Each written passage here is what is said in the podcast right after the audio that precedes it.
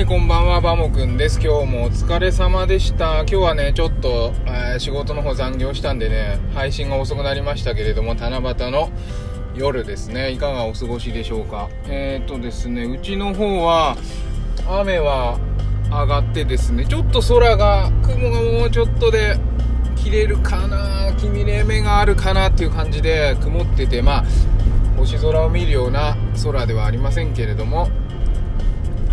えー七夕の夜ねのんびり過ごしたらいいなと思いながら今帰宅中でございます。はいそれでですね七夕っていうことで願い事のお話ししたいと思うんですけどなんか皆さんどうですか？短冊願い事書いたりするんですかね？七夕で。でうちはあのー下の子が保育園まだ行ってるんでその保育園で笹の葉にね短冊をつけて願い事をこうつけてくれるんですね。それで今日願い事書いたんですけどその内容は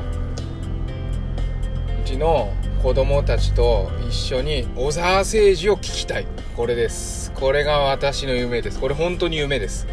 今年ね叶いそうだったんですよ。あのー小沢誠治さんのコンサートずっと好きで今日ツイートしましたけど見てくれた人いるか分かりませんけれどもツイートしてあの出待ちしてもうちょっとね小沢誠治さんが若い頃若くもないけど元気な頃に今も元気ですけどあのサインをねもらったりとかするぐらい小沢誠治さんのこと好きで水戸室内管弦楽団とあとあの斎藤記念オーケストラ今小沢フェスですね。あと新日本フィルたまに振ることがあったりとかしてねほとんど聞きに行って。本当に小沢さんのこと好きなんですよ。それでクラシックの話はね、まあ、また今度したいなと思うんですけど子供たちと一緒にそのクラシック小沢誠治さんの式でねコンサートを聴きたいってことで今年5月だったかな水戸芸術館で演奏会があって、まアルゲリッチも来るっていうことで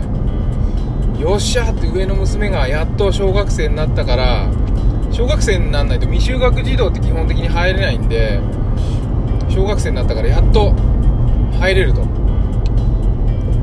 それでね満を持してチケットも買ってチケット買うの大変なんですよ。電話してねチケット買って。そしたらコロナで中止っていう風になっちゃったんでねまあこれもしょうがないんですけどにねクラシックコンサートってあんまりこう皆さんこう馴染みないかもしれないんですけど指揮者って意味あるのとかって思うじゃないですか。でね私もね最初そう思ってたんですよ。でうちの妻があのー何吹奏楽やっててで吹奏楽あの大学の頃からね知ってるから吹奏楽やってる頃から知ってるんでその演奏会とか気に入ったりしてたんですけどでも待てよと。オーケストラあの弦が入ってるオーケストラもなんか聞いてみたいよねっていう話になってじゃあ聞きに行ってみようなんて言って聞きに行ってで何回か聞くうちに聞きに行ってるうちにねいいねってなってでも小沢誠治って人すごいらしいよねってそんなすごいのは変わんないんじゃないのって思いながら行ったらもう魅了されちゃって。その時ねたまたま最前列だったんですよね。でねその小沢誠治さんが演奏したオーケストラを違う指揮者でも聞いたことあったんです。でその差差差がねすごい。もう小沢誠治さんが出てきた時のみんなの集中力。ぐっとあそこの式台のところに立った時にみんながぐっとね集中するあの空気感。これはねもう他じゃ味わえないような空気感でで観客の人たちもねみんな小沢誠治さんのこと大好きなんで本当に小沢誠治さんを中心にホールが一体になるこの一体感。これねたまんないんでね皆さんぜひね聞く機会があったらちょっとでもクラシックが好きだと思ったらぜひ聞いてもらいたいんですけれどもあの空気感を味わってしまうとですねもう虜になってしまってですねもうそれを子供と一緒に味わいたいと。もうパパの夢ってあの私とせいちゃん聞きに行くことでしょ？だせいちゃんなんて失礼な呼び方だけどせいちゃんせいちゃんってね小沢誠治さんのこと呼んでて。せいちゃん聞きに行くことでしょ？どうせ？みたいなの言われてるぐらいなんですけどでもそうなんで聞きに行きたいんだ一緒に聞きに行ってくれって言ってるからしょうがないな。でもいいんで聞きに行ってもらうと。だからねちょっとこれでコロナでなかなか難しくなってきてますけどやっぱりねあのクラシックコンサートだけは生で聴かなきゃいけない。これはねそういう要素すごい強い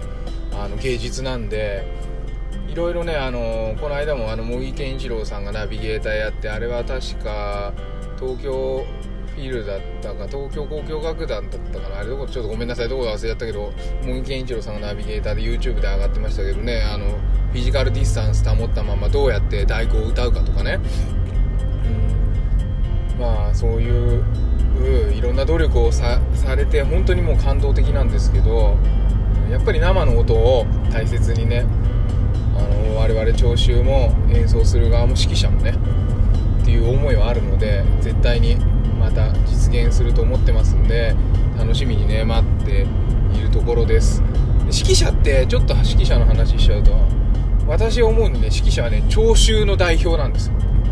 ステージの上で唯一何の楽器も持ってない。しかもお客さんの方にお尻を向けてる。ある意味お客さんと同じ方を向いて楽団に向き合ってるわけですよね。だからその指揮者が好みの指揮者をね見つけてこの指揮者の方だったらこういう演奏してくれるよね。ベートーベン5番はじゃじゃじゃじゃんはこうだよねみたいな風な思いながら想像してほら来たみたいなそういう楽しさがあるんですけどちょっとわかんないかな。分かってくれた人はねいいねボタンを押してくれたらすっげえ嬉しいんですけどまあそんな感じで Twitter とかでもですねこういう話もたまにアップしたりとかもしてますんでぜひですねあの概要欄にあるのでえー、見ていただけたらなと思います。ということで七夕の夜、えー、楽しくお過ごしいただければと思います。それではまた。バイバーイ。